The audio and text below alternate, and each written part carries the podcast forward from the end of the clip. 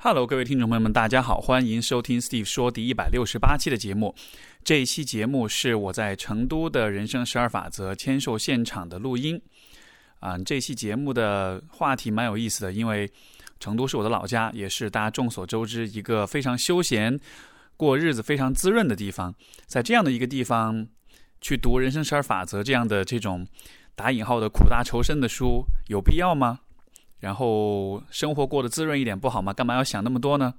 针对这样的一些问题，在这一场的分享里面，我专门有啊有针对性的去做一些探讨，包括现场的听众朋友们也提出一些不错的问题，啊，现场的录音的效果可能不是特别理想，所以说会有一些噪音，包括有些听众提问可能听不太清楚，就请大家多多包涵了。我也是尽我所能的做了一些这个后期的处理，但是也只能是这个样子了。好吧，那就进入到我们今天的节目。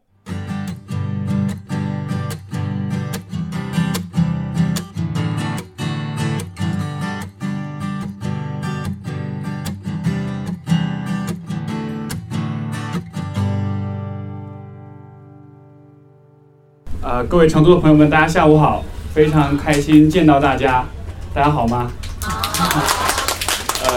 很感谢西西弗书店的邀请，然后到这里来做这样一个分享，也是我的主场啊。我是土生土长的成都人哈，所以说呃非常激动。在在座也有我的亲亲戚朋友们，像我的小侄子坐在那儿了。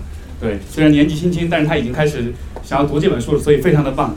嗯，我先简单自自我介绍一下，就是我叫史秀雄，然后呢，呃，我是在加拿大的多伦多大学读的心理学跟社工毕业的。呃，然后毕业之后回到了上海，开始在上海做一名心理咨询师。然后可能在座也有一些朋友听过我的一个播客节目，叫 Steve 说，对吧？有多少人是我的听众？哦，好多啊！好，感谢感谢。然后呃，这本书的翻译，简体中文的翻译也是由我来进行的。呃，说到这本书的话，因为今天我们的分享就是前面的大概四十分钟左右，我会跟大家聊聊这本书。后面呢会有一些呃，这个跟大家的互动跟问答。呃，所以主要是想跟大家聊聊看这本书，就是它是，呃，我怎么和这本书结缘，以及就是这本书大家为什么应该去读，它为什么值得大家关注。我们的我和这本书的结缘是在于，这个作者他当年是我的心理学教授之一，我大概在十四十五年前的时候上过他两门课，然后那个时候他还没有很火，因为他这个就是 Jordan Peterson，他火起来其实是从。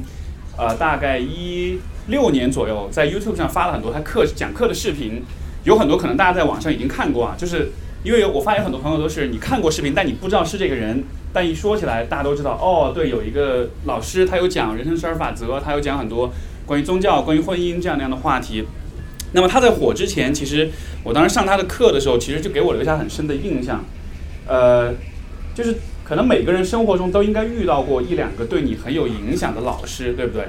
有些老师可能是大学老师，有些可能是中学老师，也有些人可能是不是老师，但是可能是你的领导，可能是某一位长辈。呃，我认为在我人生当中，就是 Peterson 绝对算得上是最对我最有影响的几个几个人之一。他的影响是怎么体现的呢？就是呃，当时我们上课的时候，因为其实每年期末都会写论文，对吧？然后。我作为一个国际学生，英语也不是我的母语，写论文是特别痛苦的事情。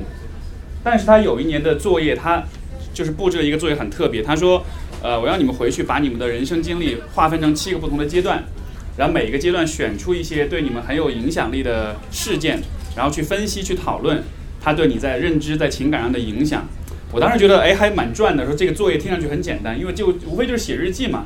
但是最后，一般的论文大概是四千到五千字。这个论文它没有限制字数，我觉得我捡了大便宜。结果后来这个论文我写了两万多字，就是我这辈子写过最长的论文。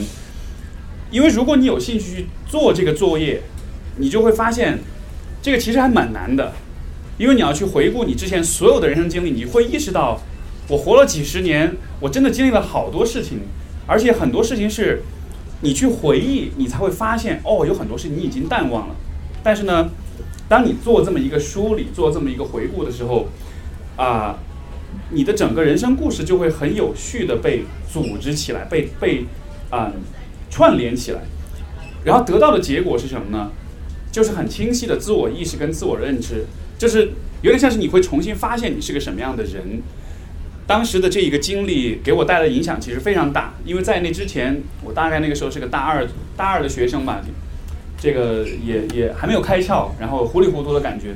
但这个作业做完之后，我觉得可以说是开启了一个啊，我个人包括在专业上做这个自我探索这个啊这样一个历程，开启了这么一个历程。所以你看，就是他和这个 Peterson，他和一般的教授真的很不一样。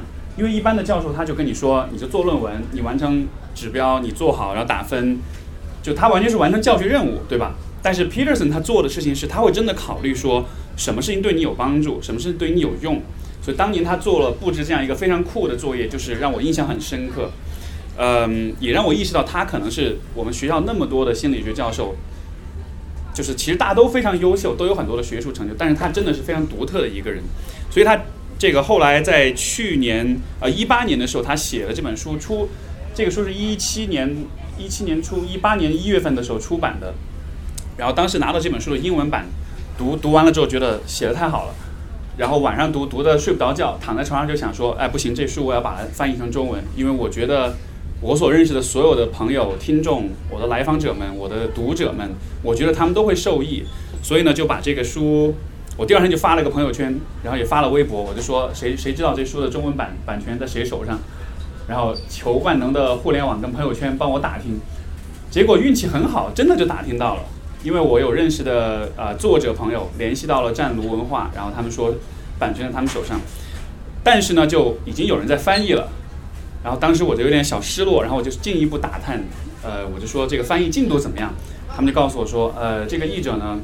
他本来觉得这个书可能就是一个普通的心理学科普，所以他当时就想都没想就接下来了。但是开始翻译的过程中就发现，这书好难翻啊，因为它内容很复杂，而且它涉及到很多宗教呀、文化呀、神秘学呀、生物学啊各种各样专业的内容，所以翻得非常慢。然后我就蠢蠢欲动，我就开始跟他做思想工作。我说，这是我当年老师，我也很熟悉他讲的东西，我也很有愿望去翻译，我也有很多粉丝，你们卖书的时候我可以帮你们宣传。最后软磨硬泡之下，然后真的就把这个 把这个翻译权就就就拿到我手里来了。嗯，因为一般你会这么去怎么说呢？挖墙脚是为了自己好，对吧？但是我这么做，后来却发现这是给我挖挖了一个巨大的坑。因为这个书的翻译过程真的非常非常痛苦。如果大家有看这本书的话，呃，你可能会觉得有些文字、有些段落，它也许不太符合中文的那个表达方式跟思维。对吧？包括有些句子可能读起来会有点拗口。如果你有兴趣读英文原版的话，你会发现它的拗口程度要再乘以五或者十左右。因为 Peterson 的这个表述方式，你看过他的视频你就知道，他是一个呃说话他的表态表述像一种意识流一样，他会想得非常快，逻辑也很复杂。然后他的这个使用的语言，因为是一个 Peterson 是一个呃。出生在加拿大中西部草原上一个小镇的这么一个五十年代这么一个小镇出来的一个像是小镇青年，但后来成了学者，说话的风格方式也非常老派，所以说在翻译的过程中，这是一个非常非常呃挑战的一个过程，但是最终还是把这个书完成了。呃，是什么坚持我，就是什么让我坚持下来这个过程了呢？就还是因为我觉得这本书发自内心是我非常的推崇跟认可它，因为。出版社有问过我还没有兴兴趣翻译其他书，我说完全没有，就是我并不是一个特别喜欢翻译书的人。这本书我之所以选择翻译，是因为它真的非常特别。嗯，这个书的前言里面是他的一个朋友诺曼道一奇给他写的呃序，然后在序当中他有讲到，就是他第一次认识 Peterson 的时候是在一个聚会上面，然后他认识这个家伙之后就发现 Peterson 很奇，就是他有个很古怪的特点。就他会和一些刚刚认识的人，有些你们刚刚认识，大家本来应该是寒暄，对吧？你今儿吃了吗？你做什么工作的？然后，但是他会很快的开始和别人聊一些非常深刻的话题，非常深入的一些一些主题，关于存在啦，关于生死啦，关于人生的痛苦啊这样的话题。就他是这么样的一个人，这点让我其实非常有共鸣，因为我也是这样一个人，就是我在。跟大家闲聊的时候，比如去一个聚会啊，去个 party 什么的，我对闲聊很快就会失去兴趣。然后，只有当大家聊一些我认为可能比较有深度的话题时，我才会有一种发自内心的是被激发起来的感觉。这本书其实就是写给类似我这样子的人的，那大家会对这个书感兴趣，我估计你们也可能是这样的人，对吧？有有多少人会会认为是自己是这样子的？对，因为嗯，因为我理解，其实现在我们在平时的生活啊、交往当中，就是大家朋友之间聊天，呃，如果不是一些特别的场合的话，大家其实会比较难聊到一些比较深的话题，对吧？就都不说什么存在主义的问题，这种不是说这么深的层面，但至少你可能有的时候你想去聊一聊你的心事啦，比如说你的感情不是很顺利啦，你跟家里的或者是跟老板关系不太好啦，你都会发现其实要去聊这个机会可能是非常少的，而且嗯，我们又是在天府之国，对吧？在成都这样一个地方，就我可能有一点点这个地域偏见啊，但就是天府之国的人民其实比较注重的是享受，比较注重的是享乐，对吧？大家的生活方式可能是每天是很 chill，是很放松，是很娱乐的，所以可能在在一起的话，可能聊的更多的也都是。呃，中午饭聊的是晚饭吃什么，晚饭聊的是夜宵吃什么，这样子的，对吧？就可能很多世俗的对话是这样的。那我觉得这本身其实没有任何问题，这是很好的一种生活方式。但是，嗯，我觉得对于有些朋友来说，他们可能不能满足于只有这样的对话，他们可能需要的，至少在生活的有些时候，还是需要一些可能更有深度的一些思考的，对吧？而我觉得这本书提供的就是这样一个机会。在这个书当中所聊的许多话题，确实不是我们平时生活中会经常容易聊到的，甚至有些话题可能是我们会有点避讳的。但是，Peterson 的呃魅力就在于，他就是一个非常非常喜欢说大实话的人，他喜欢把他愿意把一些啊我们可能有点回避或者觉得不太愿意聊，但是对我们有很重要的话题拎出来，然后很深入的跟我们去探讨。嗯，我举个例子，比如说，在这个第二章里面，他有讲一个，他有讲一个故事，在第二章开头的时候，他说，呃，很多人得了这个就是肾出了问题之后，需要做透析，然后做透析需要换肾，对吧？换肾是一个很漫长的等待的过程，因为你要等有人捐了这个肾，你才能够去做移植手术。然后你捐完了之后，你如果你运气好，你得到了这个呃捐助捐赠，然后换了完了之后，这手术完了之后，因为那个。呃，又会有排异反应，所以说你要吃抗排异的药物。然后呢，本来走到这一步是很不容易的，运气很好，而且这个过程很漫长。但是这个呃，很多人他就会不按时吃抗排异的药物。那为什么？可能我们的理解会是说啊，可能就是自理能力不太好，可能是不够自律，可能是比较马虎，对吧？然后 Peterson 却告诉我们。他说：“真相是什么呢？真相就是，别人可能了解你有什么缺点，但是只有你自己才是最知道你的所有的不足、你的所有的罪恶、你的所有的黑暗、你的所有的人性当中那些缺憾。所以你比所有的人都更有理由讨厌你自己、惩罚你自己。所以当你在说到要照顾自己的时候，你就是会不不好好照顾自己。因为他举到例子说，如果是你家的狗生病了。”兽医给狗开了药，你肯定会每一顿药都会按时给它吃，对吧？因为那个狗它很无辜啊，它很善良啊，它没有我身上所有的这些缺点，所以它值得爱啊。但是我是一个很不完善的人，我有很多问题，所以有的时候我对我自己，无意识当中我就会，对吧？不好好照顾自己。所以你看，就是他就会把问题聚焦到这样的一个层面上，就是他不会，呃，对于很多问题的探讨，他不是在一个很表象的。一个层面上去探讨，他会把问题拉到一个很深很深的层面上，然后让你对可能自己很多习以为常的想法观念就会有一些质疑，甚至会有一些推推倒了重来这样的。所以这是呃，我觉得 Peterson 让我特别喜欢的一点。然后，因为我们今天也是在成都，所以说成都人喜欢享乐，喜欢这个呃比较自然、比较轻松的方式过自己的生活。我并不反对这一点，我觉得这非常好。我们相比于全国其他地方的这个朋友们的生活幸福指数，应该是高很多了。我之前做好几场天寿，大家都会问说去哪个地方，我说会去成都，每个人都会说哎呀成都好地方，对吧？就可能你们也知道，你们的外地朋友们都会说哎呀成都好地方，全国人都会这么说。呃，我其实本身很好，但是呢，在座各位作为比较喜欢思考的朋友们的话。我们也许就可以把这个问题再想深一层，就是，嗯，我们所看到的这种好，我们所看到这种就是很舒服、很休闲的生活，它是不是就是这个世界的全部？我举个例子，比如说，比如说，现在我手里拿的是什么？这本书，对吧？所以说，客观现实就是这个东西就是一个书。但是，比如现在有一个东西掉在那儿，我手够不着，我要去用书去够这个东西，这个时候它还是一个书吗？它是变成了什么？它变成我手的一部分，对吧？我是在用这个书去够，所以它是手的一部分。所以你看，我们对现实的感知其实是很多变的。当我的目标变化的时候，我对现实的感知也会不一样。能明白这个意思吧？所以又再举个例子，比如说，嗯，我们说你你的家人是你自己吗？你的家人是你自我的一部分吗？也许是，对吧？有些人会说是，有些人会说不是。但是我问你看，如果是你必须要做个选择，你的你的家里人必须要有一位要离开人世，但是如果你砍掉自己一只手，你就可以换回他的生命，你是会选手还是家人？反正我肯定会，我的手我不要就好了，没关系啊，对吧？所以所以就很有趣，对不对？就是我，就是家人是我自己一部分吗？也许是，也许不是。但是真的是取决于你的目标是什么。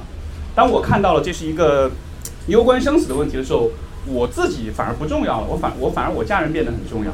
所以我举这些例子想说明的意思就是，我们看见的这个世界，嗯，有的时候并不是我们看见的。Peterson 在这个书里面他也有说到这样一个观点，就是大家手上有书的话可以翻到二百三十七页，嗯。没有书也没问没问题啊，我会给你们念出来。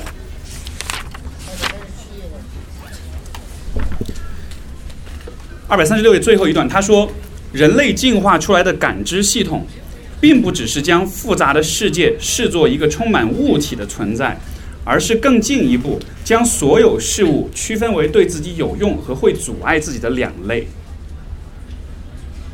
包括二百三十七页最后一段，第一第一句话也会讲。人类只需要看到足够自己实现计划、达成目标的东西就行了。人类生存在这种足够当中，这是对世界一种激进而又无意识的功能性简化，而且人们很容易把简化后的世界和世界本身混淆。所以，可以感受到这个话是什么意思？就是我们是活在足够当中的，就是当世界的一切都正常运转的时候，我们就不需要看到更多。像他后面有举例子，比如说你开着车走在路上，对吧？如果这个车正常行驶的话，你就绝对不需要担心这个车里面的它里面的构造是怎么样的，它里面复杂的精密的这个机械结构，对吧？因为你只这个车它够你用，你的行为、你的一切都是非常顺利的，所以这个时候你不需要担心太多这个表象的顺利背后的复杂性是什么。但是，一旦你的车坏了的话，会发生什么事情？你是不是就会觉得？我对车这个东西好无知啊！它坏了，但是我不知道它是怎么工作的，我更不知道怎么去修它，我只能找别人来帮我修，对吧？所以就是，当这个世界出现问题、出现呃障碍、出现故障的时候，那些你本来没有看到的那些复杂的现实才会呈现出来。在平时顺利的生活里面，我们是不需要看这些的。所以，其实同样道理，你可以想想看，在你生活中，在你人生当中，比如说两个人在一块儿感情顺利的时候，你根本不需要想任何问题，你不需要想两个人是否了解彼此，是否信任彼此，你不需要想你你自己的在关系当中的角色，对吧？但是，一旦到了闹矛盾、吵架了，一旦到了要分手了，是不是发现这时候自己想特别多，对吧？对于自己的反思，对于关系的反思，包括对于爱情、对于人生，一下子就会想很多很多问题。我我的心理咨询的过程中，工作里面有很多来访者，他们来找我都是因为这个关系上遇到问题。呃，一般情感问题向我求助的人，我都分成四类，就是找不到、追不上、快分了、放不下。所以其实就都是你的关系出问题了，对吧？当你熟悉的这个世界它不再以习以为常的方式继续运转的时候，你才会开始想这个复杂的世界背后。到底藏着什么东西？所以就是我想要说明的意思，就是你看我们生活在天府之国，每天过得很开心，但是这种开心是一种表象。这种开心的前提是 nothing goes wrong，是没有任何问题，没有任何的意外或者是挫折。所以，我当然也希望每个人生活都可以一直这样顺利下去。嗯，也有一部分人他真的很幸运，他的生活就会这么一直顺利下去，对吧？但是，像 Peterson 也说，包括我自己也认同一点，就是对于绝大多数人来说，生活不会永远这个样子。你有一天一定会有什么事情发生，你也没法预测它是什么。有可能不是你自己身上发生的事情，但有可能是你身边亲近的人，对吧？像如果，呃，因为今天带来的朋友大多数都比较年轻，所以你可能还没有遇到，比如说身体上的疾病的问题。但是当有一天你的家人，当他们开始出现健康问题的时候，你那个时候你就会知道生活并不简单，对吧？如果你有这种照顾亲，就是长期慢性病的亲人的这样一个经历的话，你就会知道我们。平时所倡导、所追求的那种很享乐、很开心就好的那种价值观念，其实是很站不住脚的。因为你如果在遇到了问题、遇到了有人生病或者遇到了各种状况之后，你再去告诉自己我开心就好的话，那几乎就等于是在骗自己，对不对？就是在等于在说服自己去忽视所有的问题存在。所以，嗯。大家对于生活的期待是，我要过得开心，过得幸福，过得稳定。尤其是“稳定”这两个字，我觉得非常有意思。因为其实我像比如说我身边一些朋友聊到找工作啊，聊到结婚生孩子呀，他们非常看重稳定，对吧？我猜可能在座很多朋友的爸妈们也非常强调稳定，对吧？你都一把年纪了，赶快找个人稳定下来，会不会是不会听到这样的说法？稳定是什么？你想过吗？就。比如说，爸妈嘴里的稳定和你想象的稳定是一个意思吗？我我看来的话，稳定我们也许可以分分成两类啊。第一类稳定就是，它是建立在许多你对许多事情的放弃跟妥协上面的。你放弃跟妥协很多的事情，你去建造出一种过得去的一种稳定。另外一种稳定是。你努力的去选择、去建设、去克服一些东西，然后你建造出、你建设出一个你自己认同、你自己喜欢的一个稳定，能感觉到这里面有所不同吗？所以，就是当我们说到稳定的时候，它实质上的区别是在于，一种稳定是建设在我不要看到复杂的现实，我只要求保持表层的现状；另一种稳定，也就是 Peterson 在书里面所倡导的稳定，是你看清楚复杂的现实。你知道它的规则是什么？你战胜这个现实当中那些复杂的挑战，那些各种各样的 BOSS，把他们打败了之后，你能够驾驭他们了之后，然后你才获得新的一种意义上的稳定。这两种稳定其实名字上都叫稳定，但他们实际上的状态是很不一样的。所以我觉得特别想带给我们的成都同胞们的这样一个，就是就是这样一个观点，就是我们我们很容易被我们现在生活的这样一种稳定给，有的时候是给误导或者欺骗。因为生活很顺利，所以我们不会去想啊，关于我自己，关于啊关系，关于这个我们的存在有哪些问题需要我考虑。但这本书它其实在做的就是这样子的，就是一般的心理学科普，它可能会给一些非常干货的建议啊。因为一般的心理学科普会针对一些具体的问题，对吧？比如说大家看过《自控力》吗？对吧？很出名的一本畅心理学畅销书，《自控力》讲的就是你怎么变得更自律。那这个书显然是写给想要。就是自律上有问题的朋友的，它是解决你的自律的问题的。就是很多心理学畅销书，它都会有针对一个非常具体的问题啊去解决这个问题。但是《十二法则》这本书，它其实并不针对某一个具体的问题，它只是想要帮助你，把你就是帮助你就是更深刻的去理解我们的生活、我们的存在。所以。如果你对比一下所有的这些科普书籍的话，我觉得这本书这就是它的独特之处。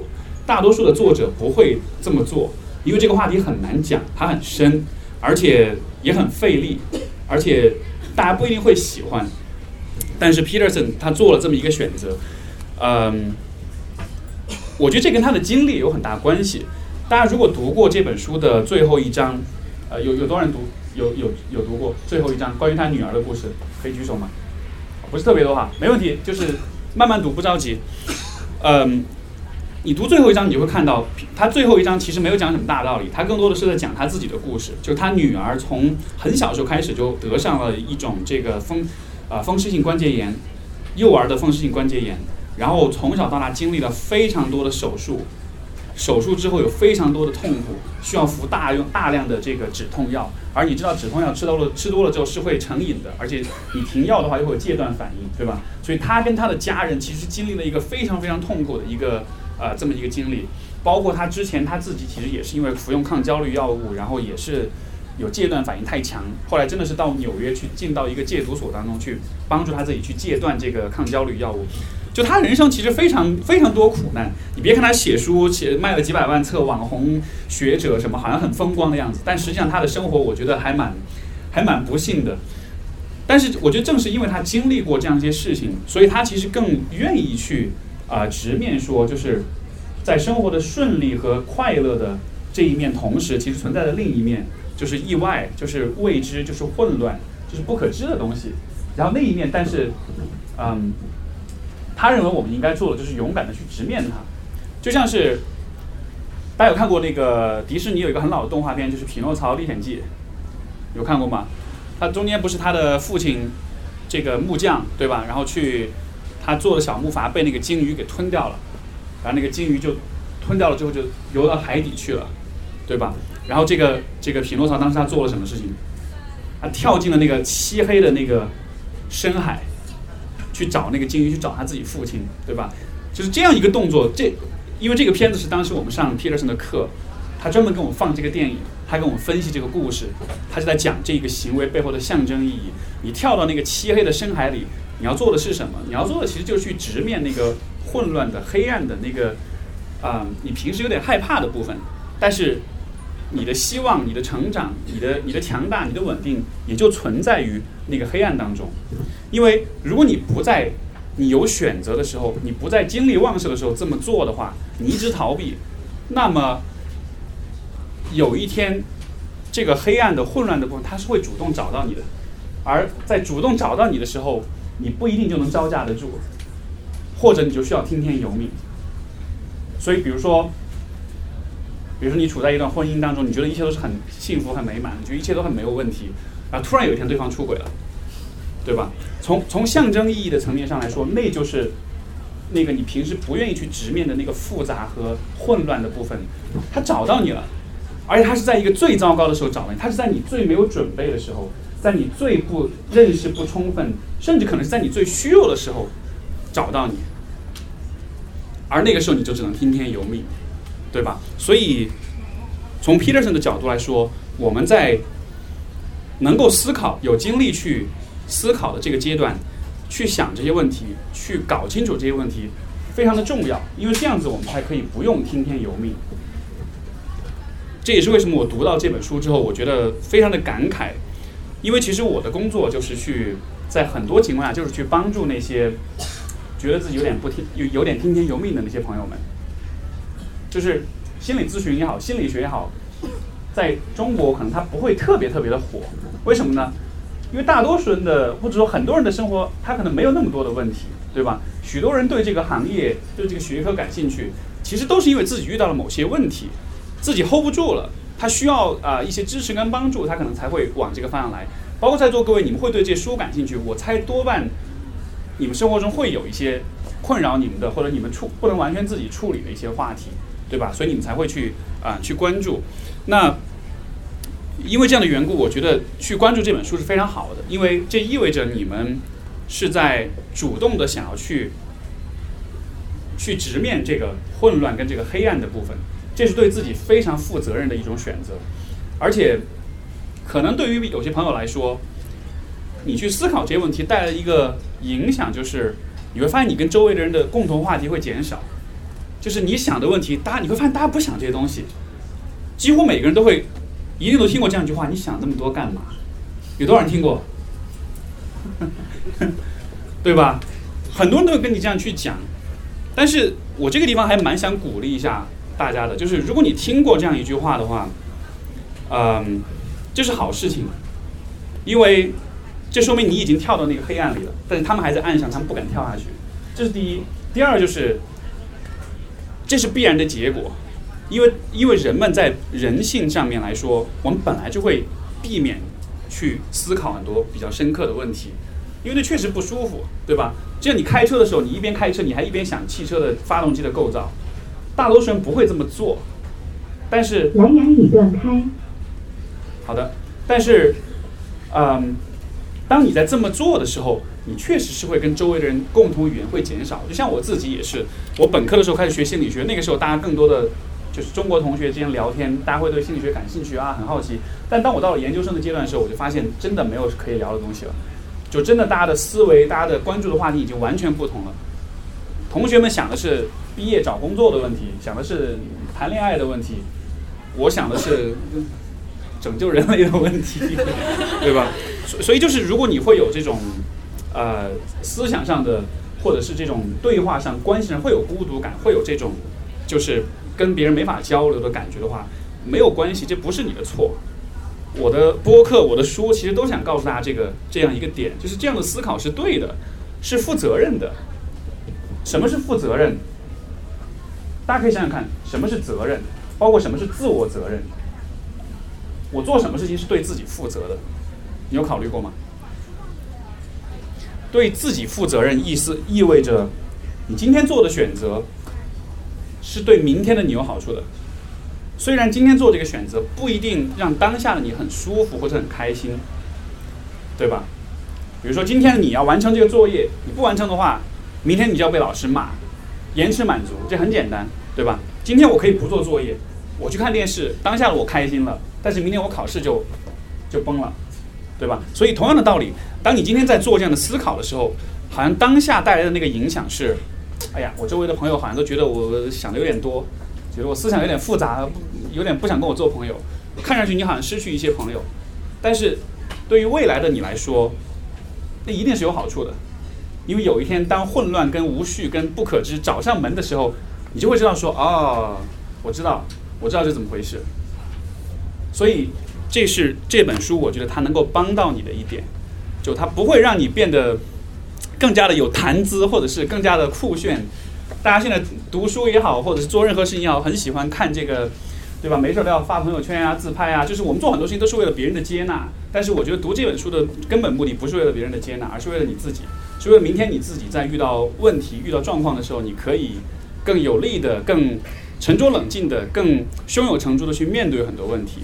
所以这是人生十二法则啊，这本书它根本的意义。这本书我觉得在。阅读的上面，阅读体验上来说，它其实不会特别的轻松，因为我前面有讲，就是他探讨的话题，我们平时不太想，包括有些话题可能是我们不太愿意去主动的去触及的。他有讲到混乱，他有讲到啊关于意义的问题，包括他有讲到关于人性的恶的部分，就是这个是我觉得我特别喜欢这本书，他提出了一个角度，就是什么是。我们说什么是善，什么是道德，什么是高尚？然后可能很多朋友的观点就是，比如说你会觉得小孩子是高尚的，是善的，他们都是纯洁的天使，对吧？他没有被污染过。包括如果你遇到一个很单纯的人，你也会觉得他是很善良的，他什么都不懂，他什么没有接触过，他没有被成年人的那个乌黑、肮脏、猥琐的世界给污染，所以他是很善的。但是 Peterson 说错，不是这样子的。为什么呢？他有讲到那个圣经里面亚当和夏娃的故事，这个大家可能都知道，对吧？亚当和夏娃在偷吃禁果之前的时候，你觉得他们是善的吗？他们是高尚的，他们是高道德的吗？有多少人认为是？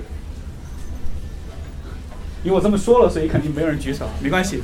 但就是皮特就认为那个时候的他们不是高尚的，不是道德的。为什么呢？因为他们并没有自我意识。他们并不知道自己是谁，对吧？他们吃了禁果，然后他们有了自我意识，然后他们看到自己，天哪，我没有穿衣服，啊赶快找叶子把自己挡起来。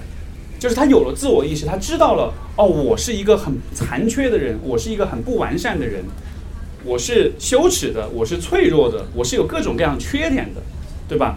就看上去就好像很亏啊，我失去了那种失了，就是那个呃那个那个天堂里面的那种无意识的那种快乐跟那种啊那种满足感。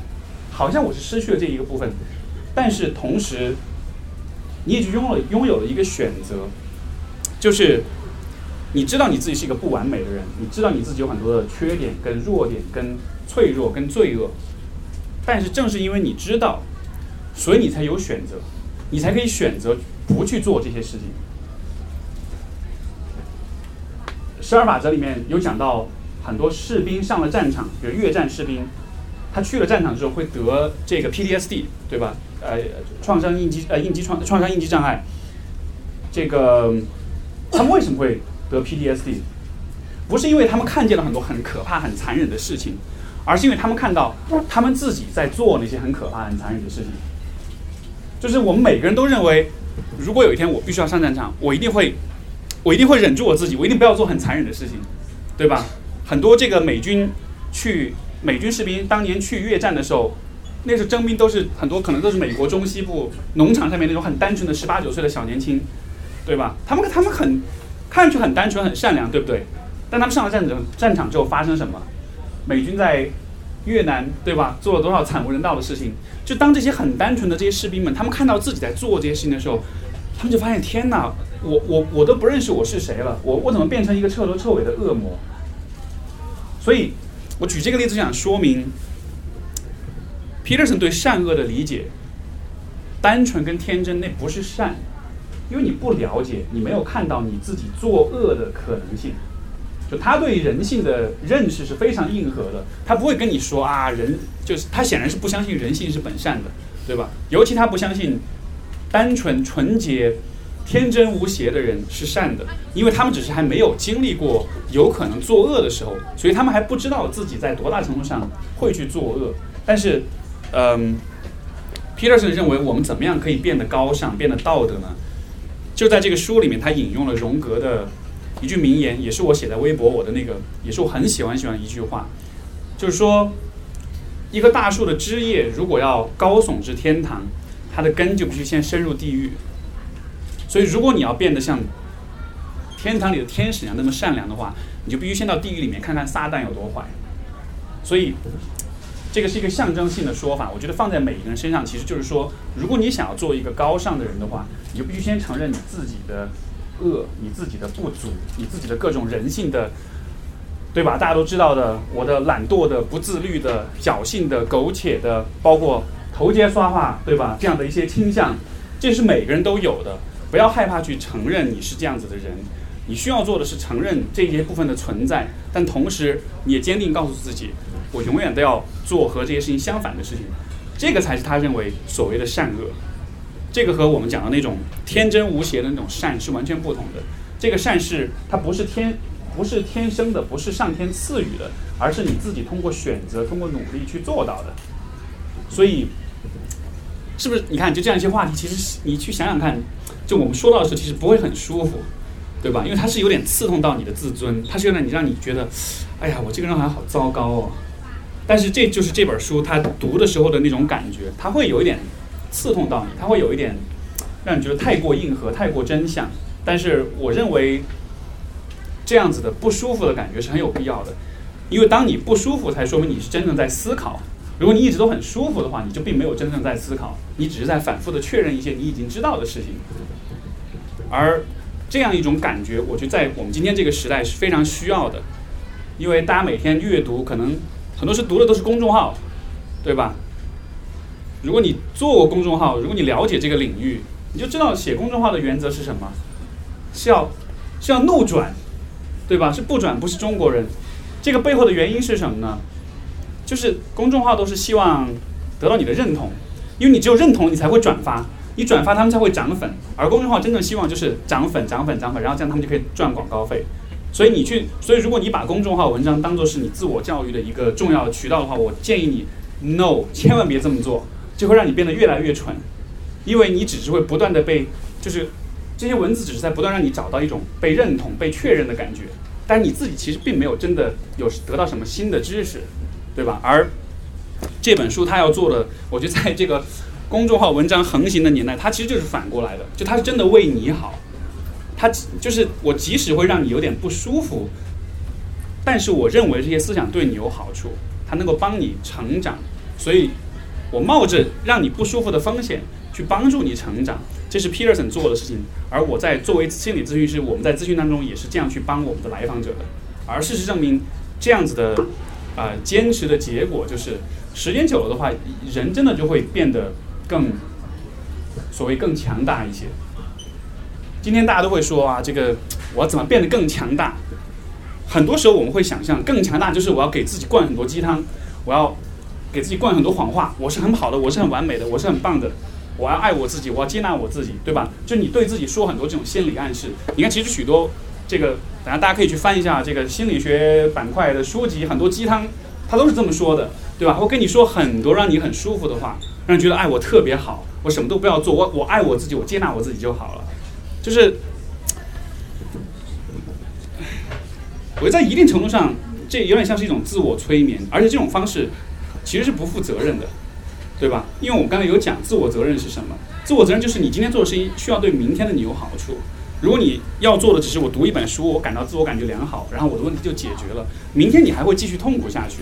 而我认为 Peterson 他所做的事情就是非常负责任的。他希望你真的更好，所以在当下你需要稍微承受那么一点点的不舒服。就像大家如果有这个，嗯，比如说你需要瘦身，或者你需要学一个什么技能，你就会知道在刚刚开始的时候是很痛苦的，对吧？如果你学过拉，如果你学是学过小提琴，你就知道一开始拉空弦就像那个啊啊啊啊，然后要很长时间，很痛苦，对不对？但是你必须要过那个走过那个阶段，你后面才能拥有真正的记忆。所以，这样的一种嗯观念，我觉得在，尤其我就像在成都这样一个地方，就是还还蛮重要的。因为我我们更多的时候，我觉得是比较注重的是享受，是享乐，也没有也没有不好啊，也也挺好的。但是你不能只有享乐，因为享乐就意味着你可能一直就不会去做那些更难的事情，而有的时候更难的事情是对你更有好处的。所以说，嗯，这是我觉得这本书啊。让我们去直面的一个问题。我估计大家也会读很多其他的心理学科普。我觉得现在的心理学科普有一个很大的问题，就是就是太科研化、太数据化、太科学化了，对吧？许多的心理学畅销书，呃，尤其是这种国外引进的畅销书，它很大很大的一个特色就是他们的写作方式都是都是有点套路的，就先提一个你很关注的问题，然后跟你讲最新的研究是怎么回事儿。对吧？像比如说我以自控力为例啊，一说到自律，大家都觉得这个啊，这个对我影响好大，我我没法自控。然后给你讲啊，自控力，呃，自这个自控力可能是因为你血糖太低，所以你呃，所以你控制不了自己，所以你要吃饱了饭，对吧？就研究告诉你，当人饿的时候会更加的不自控，或者说他会告诉你说，如果你做了一件好事，那么接下来的第二件第二个选择你会更加的放纵自己，对吧？就是 moral licensing 这个道德许可，就是会通过一些。嗯，科学研究去帮你解决一些很具体的问题，然后给一些干货出来。你怎么可以让自己更自控呢？你吃饱饭，然后那个要做了好事之后，不要感觉自我感觉太良好，不然你就会自控就会降低。就是给一些干货，因为我们今天就是我们生活在这样一个很安稳的现代都市的生活当中，对吧？然后大家其实都是按部就班的生活工作，就大家都是螺丝钉啦，或者。成都还好，如果北上广很多压力更大的年轻人会说自己是社畜，对吧？而普遍的畅畅心理学畅销书，它的目的就是让你做一个更高效、更自律、更开心的社畜。就他不去考虑这一切的终极目的是什么，他只是考虑我怎么样让当下的你很多问题可以解决掉，可以过得开心一点，可以过得满意一点。我不是诋毁这种书啊，我觉得。也是可以解决问题，也挺好的。但是我只是在说，我认为除此之外，我觉得我们也应该考虑一些更深层的问题。就你做这一切都是为了什么，对吧？我我努力工作，我养养家糊口，我生小孩，我结婚，我经历所有这些，我到底是为了什么？我的终极目标是什么？这样的话题，一般的心理学科普他不敢去讨论，因为这其实其实这不是心理学，就是心理科学研究范畴之内的东西。或者说它很难被研究，它其实涉及到的是价值观的问题，涉及到是人生底层的逻辑的问题。我觉得这本书它的，嗯，非常出众的一点就在于它其实是脱离了畅销的心理学科普作品的这样一个套路，从一个更深的层面，呃，Peterson 对于他对于宗教，他对于神秘学，他对于呃象征符号，呃集体无意识，都有很多的研究。他非常喜欢荣格，大家知道荣格也是一个很喜欢研究象征符号、研究原型的人，就是你可以理解为就是，就是说，嗯，现代科学的出现其实也就过去几百年的事情，对吧？但人类已经存在了数百万年了，在现代科学出现之前那么漫长的岁月里面，我们一直都活在一个经验主义的世界里面。就是我们看到的这个世界，你像今天，比如说这有个书架，这书架是我们知道是它可能是金属做的，这书是纸做的，我们知道它的分子构造，对吧？我们可以告诉你它是怎么产生产的，这个桌子椅子是怎么来的，我们对这一切好像是有了一个非常清晰、非常具体的认识，但这都是现代科学出现了之后我们才有的理解，在这之前，大家对于世界的理解是什么样子的？你能想象吗？就作为一个有现代科学素养的人来说，你可能很难想象。如果科学没有出现的话，我我看这个世界是什么样的，对吧？而皮尔森在这个书当中，他跟你谈探讨的话题，其实就是这个部分，就是人类本来理解事物的方式是什么样的。所以说，我们才会有神话，才会有宗教，才会有传说，才会有很多的象征符号。就是他其实是在从这些更古老的智慧当中去寻找那些跟我们人性更加契合的那些答案。就不是说现代科学不好，它非常好，非常有价值。但是当说到关于人的问题的时候，如果我们只是用现代科学去看人的话，很多问题得不到解答。就像我前面讲的，我们为什么要活着？我们为什么要努力？我们的终极目标是什么？对吧？所以在这个层面上来说，我觉得，呃，这本书和一般的心理学科普非常非常的不一样。呃，当你读它的时候，像我自己的这个体验。在读的过程中，我觉得就像是一个价值观的重构的过程，就是他他通过一些很艰难的，或者说就是很难，呃，通过一些很复杂很深的问题，帮你重新梳理你的价值观。你想象每个人的价值观就是一个金字塔，对吧？而在金字塔的顶端就是你最在乎的东西。我现在如果让你想想的话，如果你的价值观是个金字塔，你觉得金字塔顶端是什么东西？大家会想到什么？有没有愿意分享的？可以可以举手。你你有想到什么吗？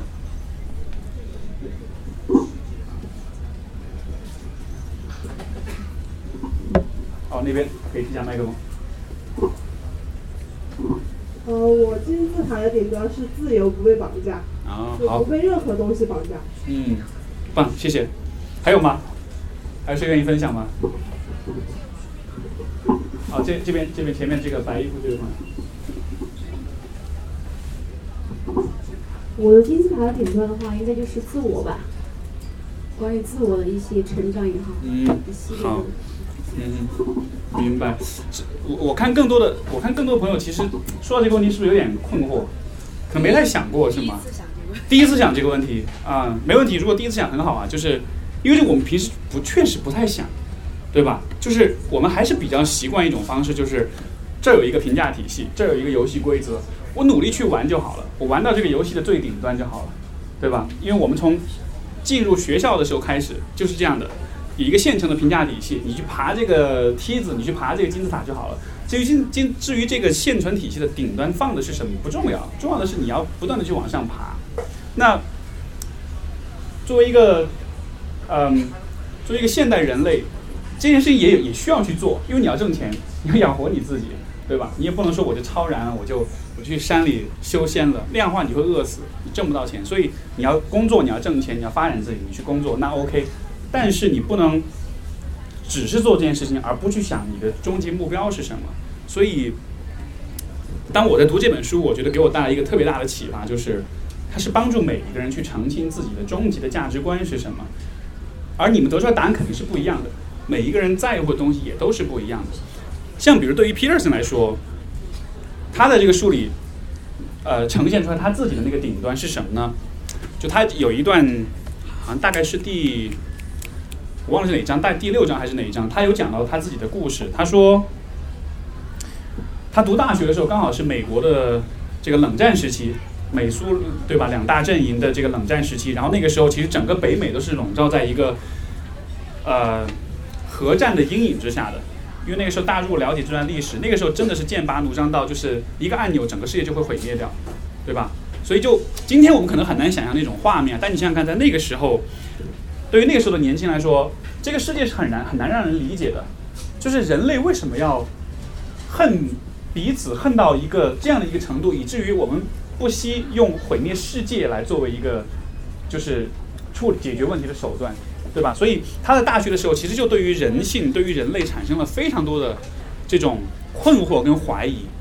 包括二十世纪，他的书里有讲，有比如说像纳粹集中营这样的事情发生，对吧？这个是是阿多诺吧？是是谁说的？说奥斯维辛之后，嗯，说说奥斯维辛之后，人世间不再有诗歌，就是我们能做出这样的事情来，那我们对于人性，我们对于自己还有什么希望？所以他在那个阶段其实陷入非常大的一个信仰危机。就是就是就他不知道自己该为什么而活了，因为人可以这么坏，那我干嘛还要，呃，这个认真负责努力的活下去，对吧？所以他开始了一系列就是带着这种怀疑主义的嗯精神去做这样一个思考。那么既然人性是这个样子的，既然当时的世界已经在毁灭的边缘，那我们存在的目的到底是什么？有什么？这个世界上是否存在一些？嗯，我们可以去依赖，我们可以去信任，可以去为之而努力的东西，有没有哪些东西是是绝对不可能会被怀疑的？因为在那个阶段，你看宗教已经失去它的魅力了，尼采已经说上帝已死，对吧？然后整个世界发生那样，就是好像没有什么事情是我们真正值得去关注、去维护的。那我的信仰要建立在什么之上？我的价值观要建立在什么之上？就好像没有什么东西值得我们相信的。所以他的思考过程是这样，他说。我看到的一个事实就是，世界上存在许多刻意的恶，有意而为之的恶。这个是什么意思呢？比如说，如果一只猫咬死一只老鼠把它吃掉，或者一只狮子咬死一只瞪羚把它吃掉，这是作恶吗？不是，因为是本能，对不对？他饿了，他要捕食，所以他去吃。动物没有自我意识。他做的所有的事情都是基于本能，但是人不一样，人有自我意识，所以说，当别人在折磨你的时候，你会感到痛苦。每个人都会，对吧？每个人我掐你一下，你都会觉得痛，而正是因为你自己能感到痛苦，所以你就知道，如果你做某些事情，别人就会痛苦。所以也就是为什么每一个人都是有作恶的潜质的。我们意识得到自己的痛苦，我们就意识到我们可以让别人痛苦，而因为这样的一个事实，世界上存在了许多的刻意的恶，就是在于人们知道自己有这种让别人痛苦的能力，所以才发生了很多的事情。所以 Peterson 就说，他意识到这个世界上存在这个世界上的这些刻意的、有意的为之的这种恶是真实存在的，没有人能反驳说这些事情不存在。对吧？你看看奥斯维辛，那就是最好最好的证明了。没有人能反驳说不，这不是恶，这是善，不可能有人这么说。他就意识到说，其实这就是一个绝对存在的标准。因为我知道这个世界上刻真实存在的这种刻意的恶，那么与它相反的东西，就应该是我可以绝对相信的。那什么是与它相反的呢？那就是善，就是任何跟刻意作恶相反的东西。所以他就他就是这样子找到他自己的那个金字塔的那个顶尖的，他意识到说绝对的恶是存在的，那么也就意味着绝对的善也是存在的。我要做的，我这一生要做的事情就是去追求、去建设那种绝对的善，去跟所有的刻意作恶的事情去反抗。我当时读到这里，我鸡皮疙瘩、汗汗毛全部竖起来了。我觉得太就这样的思考太了不起了，就是它真的就会让你心里很充满力量感。因为它是一个你从生活经验里不可能得出来的一个结论，但是你这么想想看，你没法反驳它，确实是这样子的，对吧？你找不到其他的。如果有任何人跟你说啊，你想太多了，当你这么说的时候，你在做什么？这这这这有可能，这有没有可能也是某种小小的恶，对吧？让你不去想你自己真正在乎的是什么，所以。总之就是，你看，这就是他找到自己价值价值观顶顶端的那么样一个过程。我觉得这本书当中有许多的，呃，当然这只是价值观的一部分，但是就是说这本书当中有每一个章节都探讨一些不同的问题。其实，在每个问题上，它这个探讨的过程都是可以帮助你去梳理你自己，嗯，是怎么想的。之前豆瓣上有一个很高高赞的一个评论，就说十他说人生十二法则，其实每一个法则都可以再写成一本书，所以我也很同意这一点，因为这本书的写作方式就是这个法则听上去都很简单，对吧？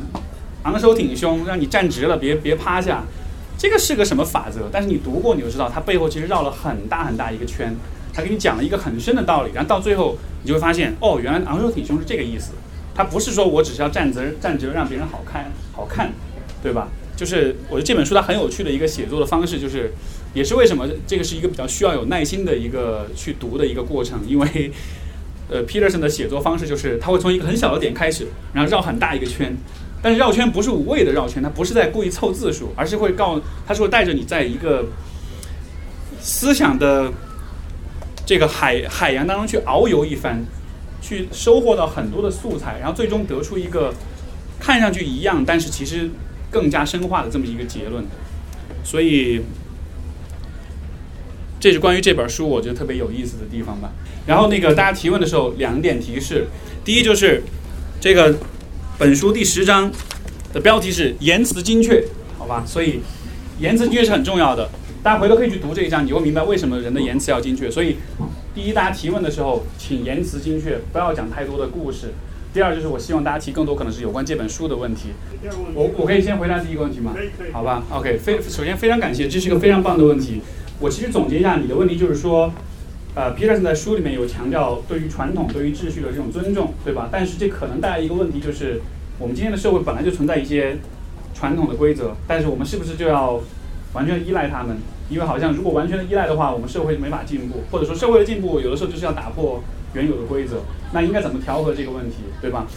他其实书里面有很多地方都有回答你的问题，我觉得你需要再认真读一下啊。呃，这个问题非常好，就是因为他其实点出了这个书里面我觉得非常精彩的一个观点，就是他在他其实从第二章就开始讲，他就说，呃，在现代科学出现之前，人类对于世界的感知不是物质化的，不是这个就是物理化的感知，我们对世界的感知是是。Phenomenological 是现象学层面的感知，就是意味着所有的事情就像是一出宏大的戏剧一样。我们看到的是每一个人的故事，我们看到的是各种各样的戏剧，各种各样的 drama，对吧？而你看物理世界里面有基本的组成，原子、分子、夸克，对吧？而在戏剧的世界里面，有没有基本的组成呢？他认为有。这个基本组成，其实我们中国的这个。老子很多年前就已经总结出来，就是两个基本元素，一个是阴，一个是阳，一个是阴和阳分别代表的是什么呢？阴代表的是混乱，阳代表的是秩序。所以，在我在这个我们的感知当中，这个世界是由混乱和秩序组成的。而你所提到的传统的规则规训，它都是混乱的一部，哎，但它 sorry，它都是秩序的一部分。我们需要这些秩序存在。因为这样子的话，我们的生活才是有序的，才是可以掌握的，才是可以啊预测的，对吧？就像比如说人与人之间交流交往，我们是需要说套话的，我们是需要寒暄的。因为如果我们没有这个寒暄的传统，我们遇到不同的人，我们就不知道该怎么打招呼了。所以说，有的时候依赖这种秩序，依赖这种传统是非常必要的。但是另外一方面，就是因为大家知道那个道家那个阴阳图，你们都。都都知道对吧？一半是黑，一半是白，但是白中有黑，黑中有白，对不对？为什么是这样的呢？就是因为这个世界的两个基本元素混乱跟秩序，但是还有第三个基本元素是什么呢？有有人能回答吗？书里面有讲过，第三个基本元素是什么？第三个基本元素是 consciousness，是意识，就是我们的意识，人的意识。是第三个基本元素，意识是用来干嘛的？意识是用来调和混乱跟秩序的。就是我们作为有意识的人，我们一方面面对很多很多的混乱，一方面我们面对很多很多的秩序。我们要做的是什么？就是让更多的混乱变成秩序，让更多未知变成已知，这样它就可以更安全。但同时，我们也需要让更多的已知从当中发现新的未知。就是我们相当于是在中间的一个转化转化者一样，这边是秩序，这边是混乱，两边要不断的流动，不断的转化。所以你看，道家说道对吧？那个 path 那个道它它是什么？Peterson 就说，那个道其实就是那个阴阳阴阳之间的那条线，那条线就是道，那就是人生意义所在，就是就是阴和阳之间，混乱和秩序之间总是有那么一个动态平衡的部分。这个部分就是我们啊我们的意识的存在，所以说。当我们说到过往的传统的时候，嗯，我们不是完全的无条件的去遵从、去遵守它，因为任何一个国家、任何一个社会，如果它完全的遵守传统的时候，会陷入很大的危机，对吧？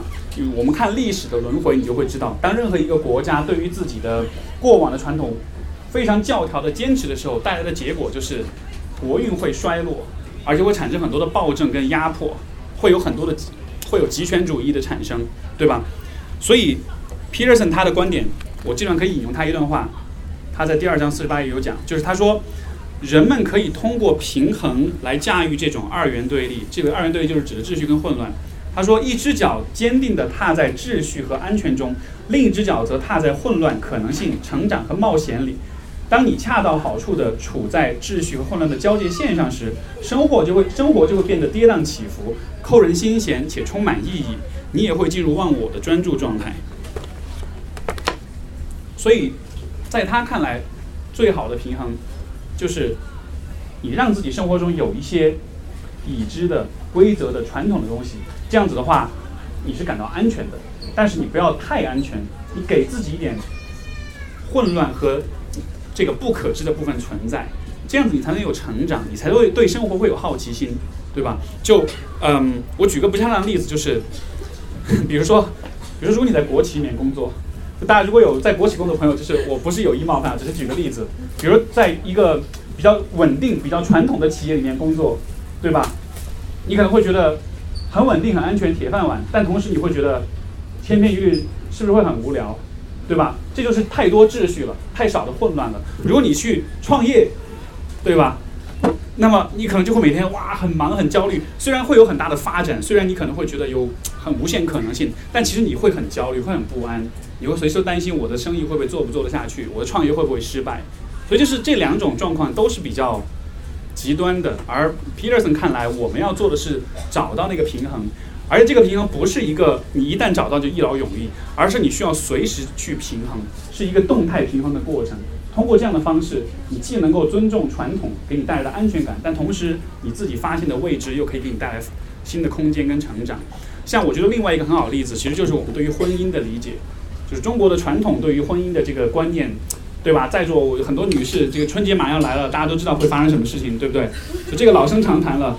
当当你的父母，当你的周围的人告诉你要你要抓紧结婚怎么样怎么样的时候，那其实就是这个传统的观念，它会开始进入到你的生活里，它会开始扮演这样一个很很很很吵闹、很噪声的这样一个角色。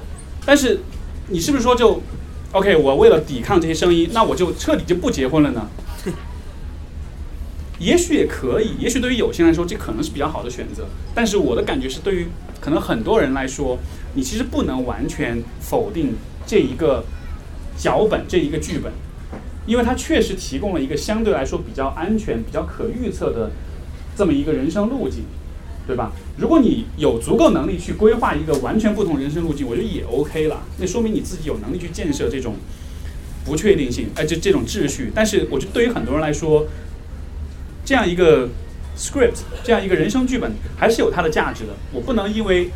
父母家人催婚，我就完全否定说婚姻这个东西本身是绝对不好的，这还是要看每一个人他需要的是什么，他适合的是什么。所以这样一个平衡，这是回答到你的问题。OK，然后抱歉我说的时间比较久，所以我们就把下一个问题给下一个朋友，好不好？不好意思，嗯。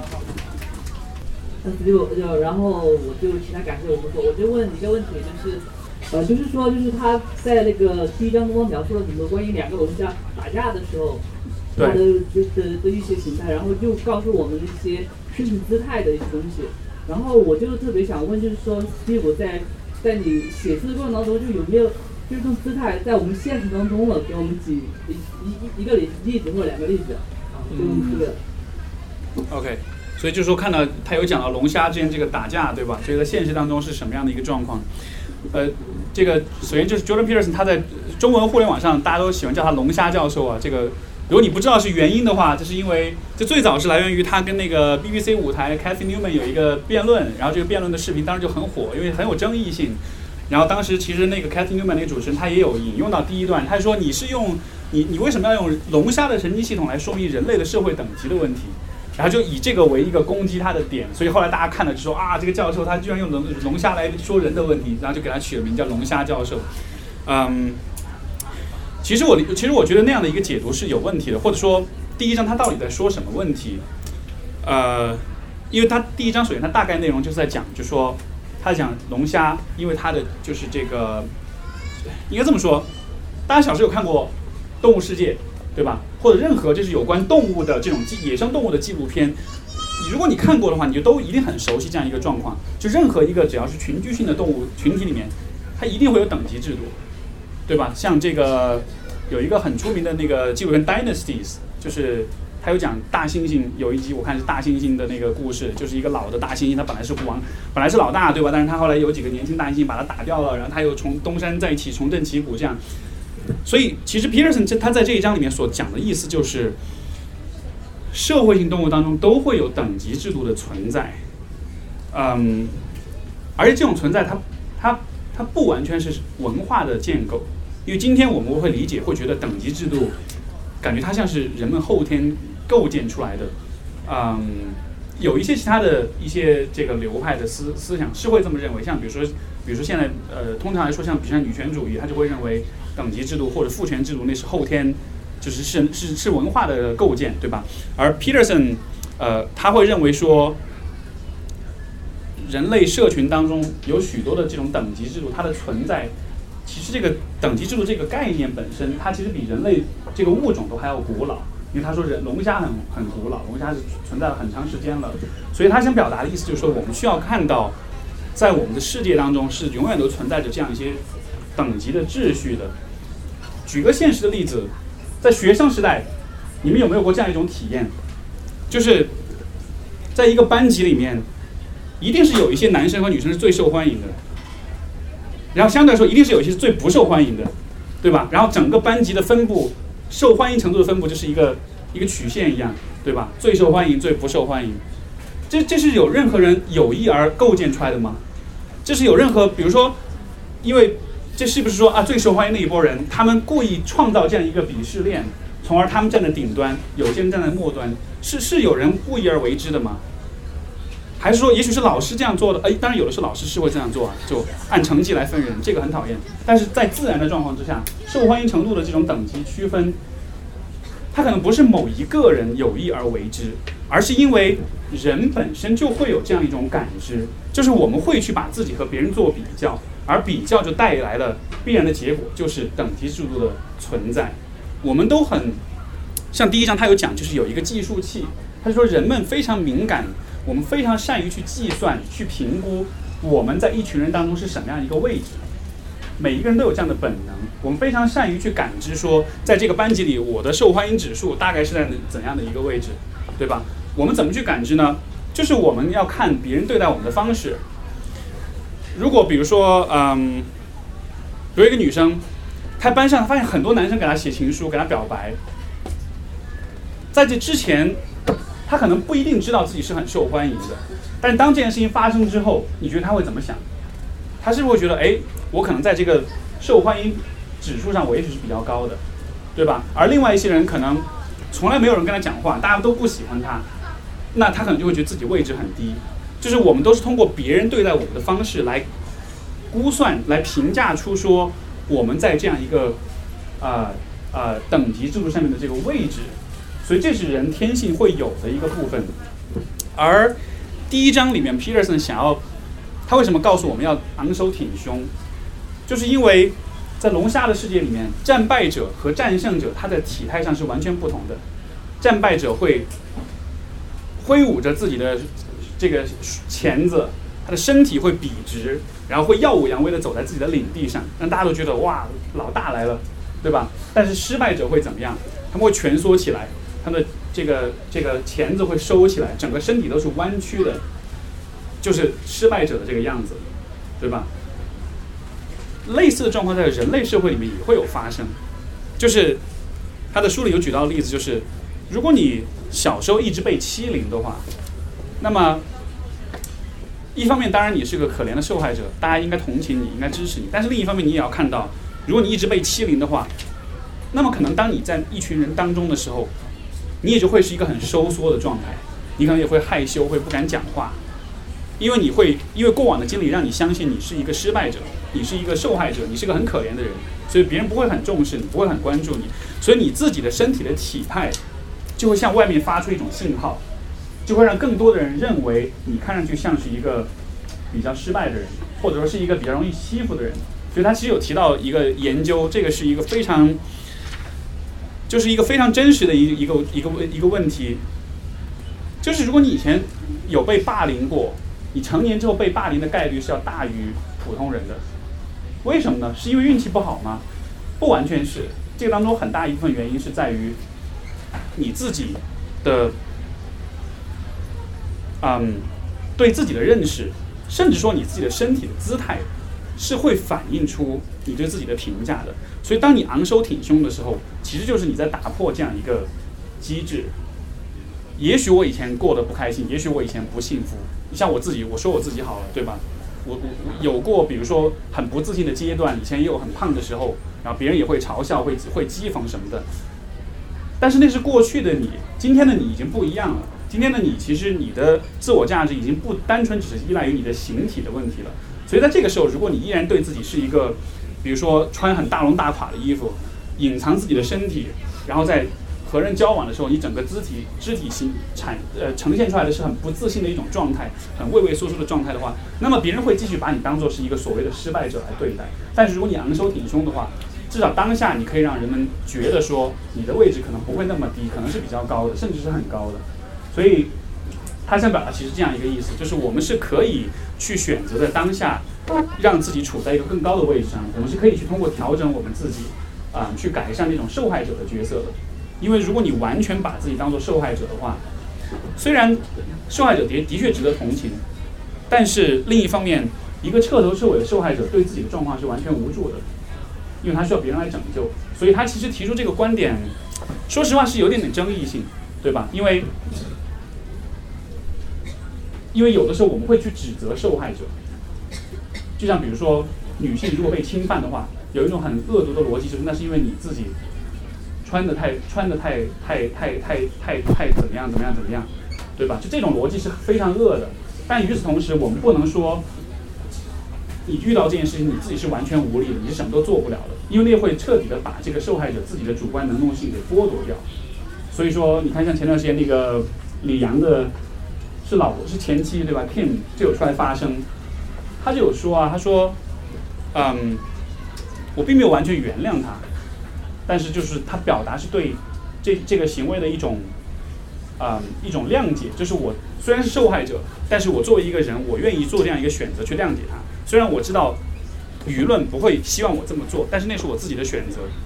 所以我觉得他做这个是个很有勇气的一个选择，就他在这个当中找到一个平衡。抱歉扯得有点远哈，但是就可能有回答到你的问题吧。好，谢谢。下一个。我是一个，也是一个做咨询的。然后刚才我在这个咨询师，然后刚才听你说到，然后包括也关注你的呃播客什么的，在你整个演讲过程当中提到了两种稳定状态，就一个可能是我们更多我们父母辈那一步被认为的一个稳定状态，另外一个也是可能就是更多的是比如说建构在一个相对来说心理成熟度比较高的状态下的一种稳定状态。这两个状态我在听你说的过程当中，虽然你强调过说，呃，这两个好像没有优劣之别。但我我听到好像说还是有有偏好的，所以我还挺想对在这个问题上听到你更多的一些表达。嗯，好，谢谢。OK OK，非常好非常好。呃，我感觉可能第二个问题会更跟大家会更相关，所以我回答第二个问题好吗？我觉得非常棒。嗯，我必须承认，我确实是会有一点点偏好。为什么呢？因为如果大家都变成第二种人的话，我我就可以不那么忙，就很简单。就是就是第二种，我们说第一种稳定是通过。妥协跟回避来构建的。第二种稳定是通过主动的直直面和迎接来构建的，对吧？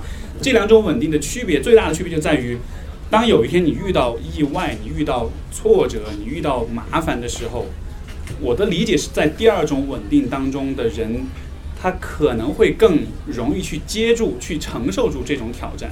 当然，这个不一定，对吧？每一个人的呃性格、每一个人的心理资源、每个人社会知识都都不一样。但是我只是觉得，这也许是更好一种选择。所以你要说我完全没有偏好，我觉得肯定是不可能。但是就是说，嗯。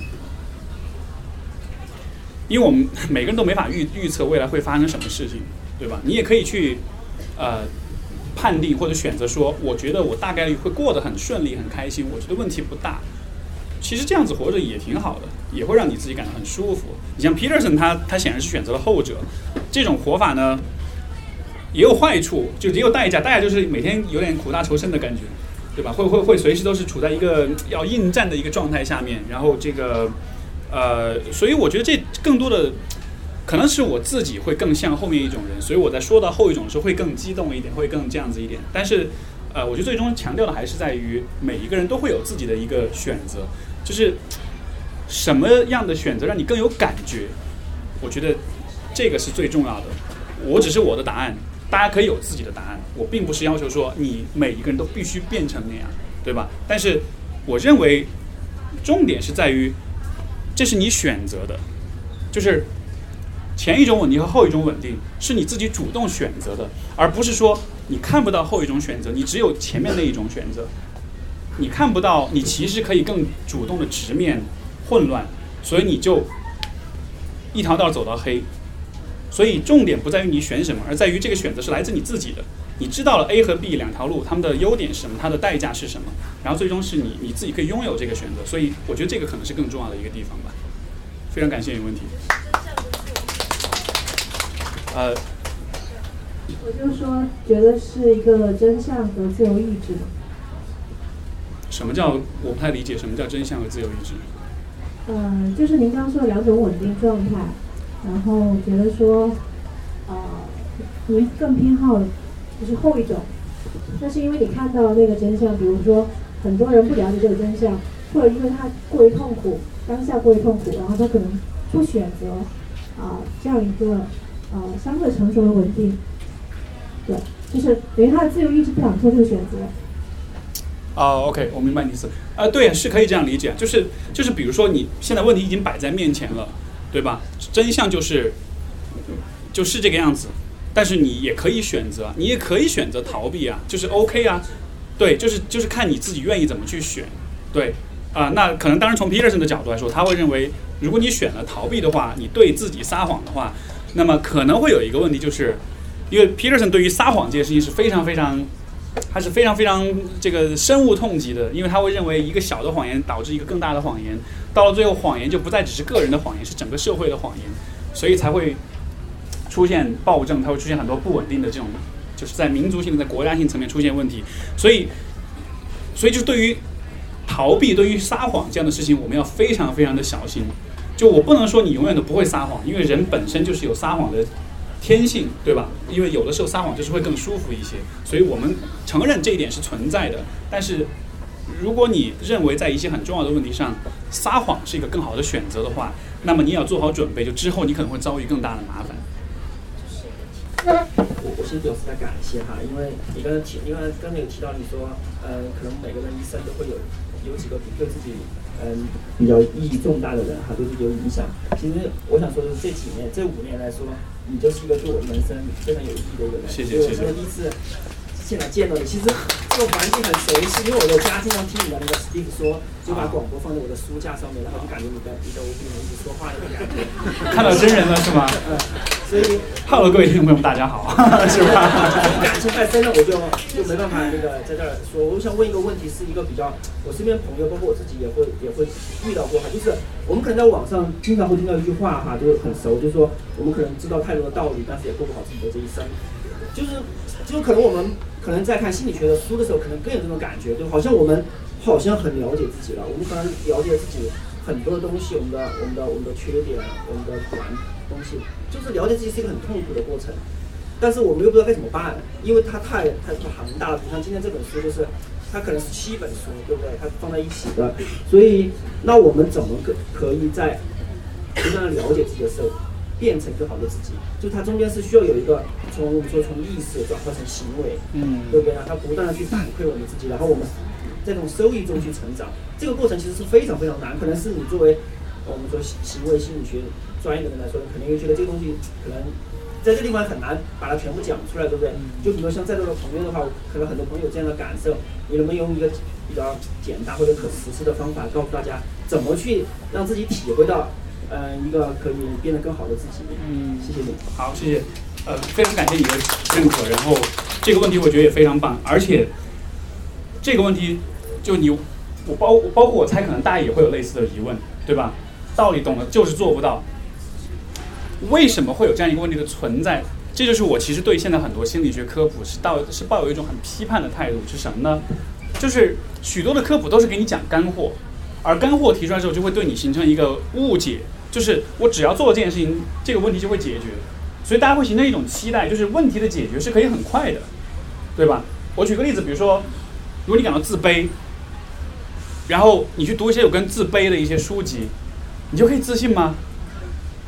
根本不可能，对吧？但是你会有一种期待，也许自卑就是一个认知上面的问题，也许我改变我的思考方式，自卑的问题就不存在了。但是，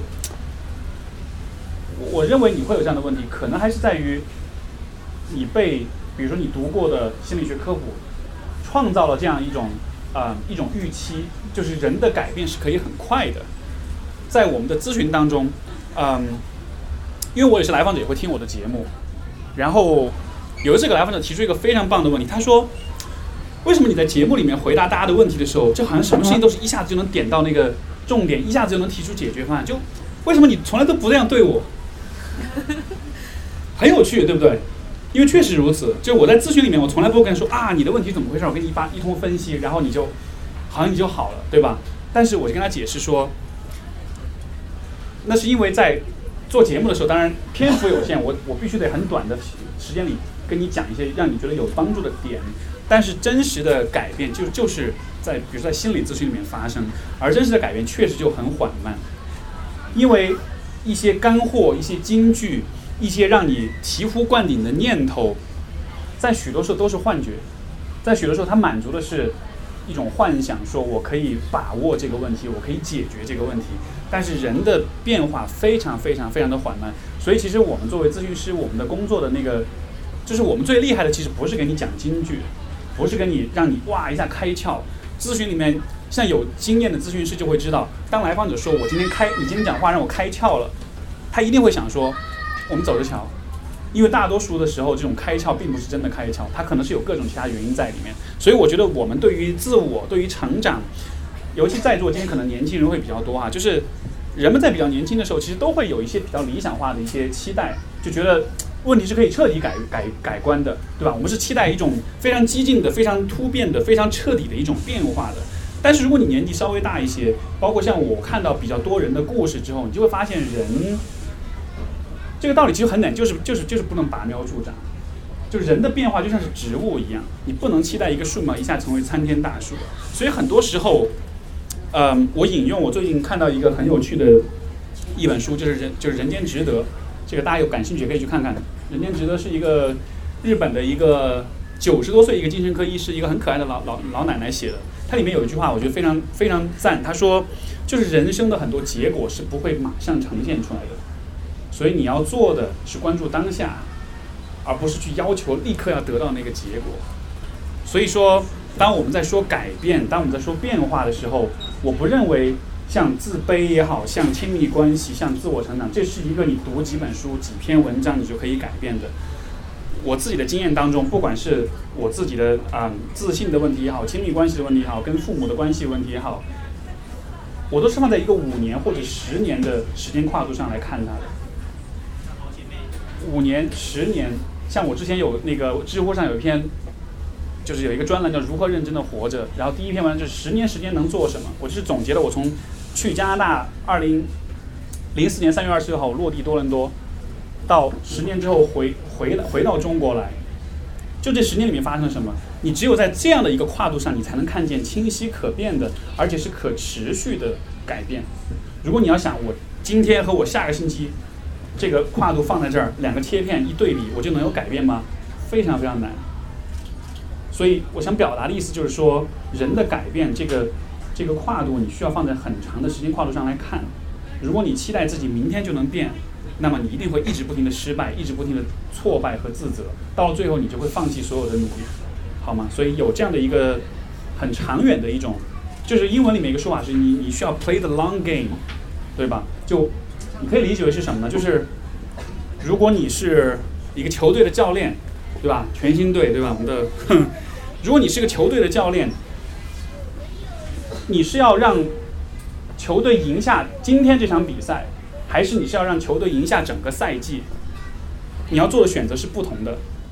如果只是要赢今天的比赛，很容易啊，你让每一个队员全部拼到百分之百，把体力全部拼拼光，但接下去的很多场比赛他们会恢复不过来，然后你会一直失败。但如果你想要赢下这个赛季的话，那么你是不是会做一些不同的选择？对吧？所以我觉得我们在改变自己、提升自己的时候，需要有这样一种耐心和这样一种视野。这不是一个任何的干货、任何的畅销书像你保障那样子可以认知升级，可以突然一下就灵光一现，很难很难。但调整一下这个期待，其实我觉得这个路程会走得更顺利一些。呃，我就提第一章，他说到这个龙虾教授，因为龙虾，因为他说是。呃，我们应该让自己昂首挺胸，然后站立，就是其实是给自己一个积极的心理一个暗示，对不对？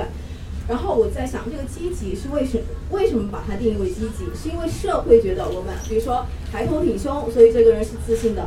但是有很多，比如说我举个例子，嘻哈歌手，人家就是喜欢弯腰驼背，然后藏在那个大宽大衣服里面。然后他，然后有些人会觉得，比如家长肯定会觉得，哎，你不要挺起胸来，你这样不自信。那他这个不自信，到底是因为周围人跟他说你不自信，然后所以你就不自信，还是，哦，你这样真的是不自信？然后因为我最近才看过一本书叫《Talking to Strangers》，也是一个加拿大作家写的，然后他就说社会的很多偏见就是来自于我们很多人觉得，哎，自信的人应该是怎么表现，不自信的人应该怎么表现，嗯，所以才造成很多偏见。我就在想你是怎么看这个问题的？OK OK，非常非常棒的问题。我觉得可能。就是我在听你讲的时候，我听到好像是有这么一个假设，就是好像自信是和别人对你的这个评价是像是直接挂钩起来的。呃，我是这样想，比如说一个人他到底自不自信，这个是他自己从内外而外展现出来的，还是因为周围的人对他说你这样是自信，你这样是不自信？啊，对对对对对对，很好的问题。自信是什么？我觉得首先就是其实中国的文化里面其实本来不太讲自信，对吧？你看我们。传统文化里面是有有谁提过自信吗？自信其实是一个非常西化的一个概念，啊，自信，我们英文会说 self-esteem，对吧？其实是自尊，或者说 self-confidence，就是这是一个非常西化的概念。呃，我觉得关于自信的问题，给大家的建议就是，其实不要太多的去关注，就是不要太多去关注自信或者自卑，就不要把它当做是一个特别特别重要的问题来关注。为什么这么说呢？因为像你所说。有的时候我们会发现，我做了一些什么事情，可能就会让别人觉得，哎，你好像是个自信的人。你会发现，好像你，你你耍一小聪明，你可以让别人对你认可，然后好像你就觉得你自信了。但那只是一个游戏而已。你看现在我们生活在社交媒体时代，对吗？你发自拍 P 一下，美颜一下，然后发朋友圈，很多人点赞，你就感觉很自我感觉很良好，对不对？但那是自信吗？就是那种感觉感看上去像自信，因为它会让你自我感觉良好，但是。自信和自我感觉良好之间，我觉得有一个很重要的区别，就是我对自信的理解是，你本来不擅长的事情，你变得一点点的越来越擅长，这个过程会让你越来越自信。而且，如果你慢慢意识到说，你做任何你不擅长的事情，只要假以时日，只要投入时间和努力，你会发现你都可以取得进展，取得取得成绩，这是自信。所以，你说这样的事情，它和别人的评价无关吗？还是有关系的，对吧？但是，只是这个自信的来源，这个产生的过程，它不是和那种及时的反馈有关系的。我觉得它还是和你自己对待事情的一种态度。就是我自己还有一个理解，就是你把“自信”两个字拆开是什么？就是自对自己的信任。那你看，我现在看，你要怎么对别人信任？你怎么决定你要不要信任一个人？你是听他说了什么，还是看他做了什么？对吧？你是当下立刻做一个判断，还是说你跟他相处一段时间，然后慢慢的日久见人心，去看他是怎么样的，对吧？所以我们显然要信任一个人，你是需要时间，你是需要看他的行动。所以，当我们决定要不要信任我们自己的时候，是同样的一个过程啊。我肯定不能是说当下有人夸我，我就真的就自信了，我就真的相信我自己很好，对吧？我需要花时间，我需要看看我在一个时间段之内我是否有变化，是否有成长，而且我要看的是我做了什么，而不是我说了什么，或者是别人告诉我了，告诉了我什么。所以就是呃，当我们说到自自信跟自卑的时候，如果你太多关注到这个概念的东西，你会有太多的去思考它的话，这有可能就会。替代我们实际行动的那一个部分，所以我觉得对于就是自信跟这个自卑的问题，因为你讲到就是别人的评价啊什么的，包括你说到比如说说唱歌手，他就喜欢这种勾肩搭背，嗯，可能外人看到他会对他有这样的评价，这个只是他们评价体系不一样。但你想想看，在说唱歌手之间，他们之间也会有比较啊，那他们之间的比较又是建立在另外一种东西上面，你懂我意思吗？就是说唱歌手的那个。勾肩搭背，他可能在外人就是在大众眼中觉得那是不自信的表现。说唱歌手之间，他们怎么判断彼此自不自信呢？所以我们还是会面对同样的一个问题。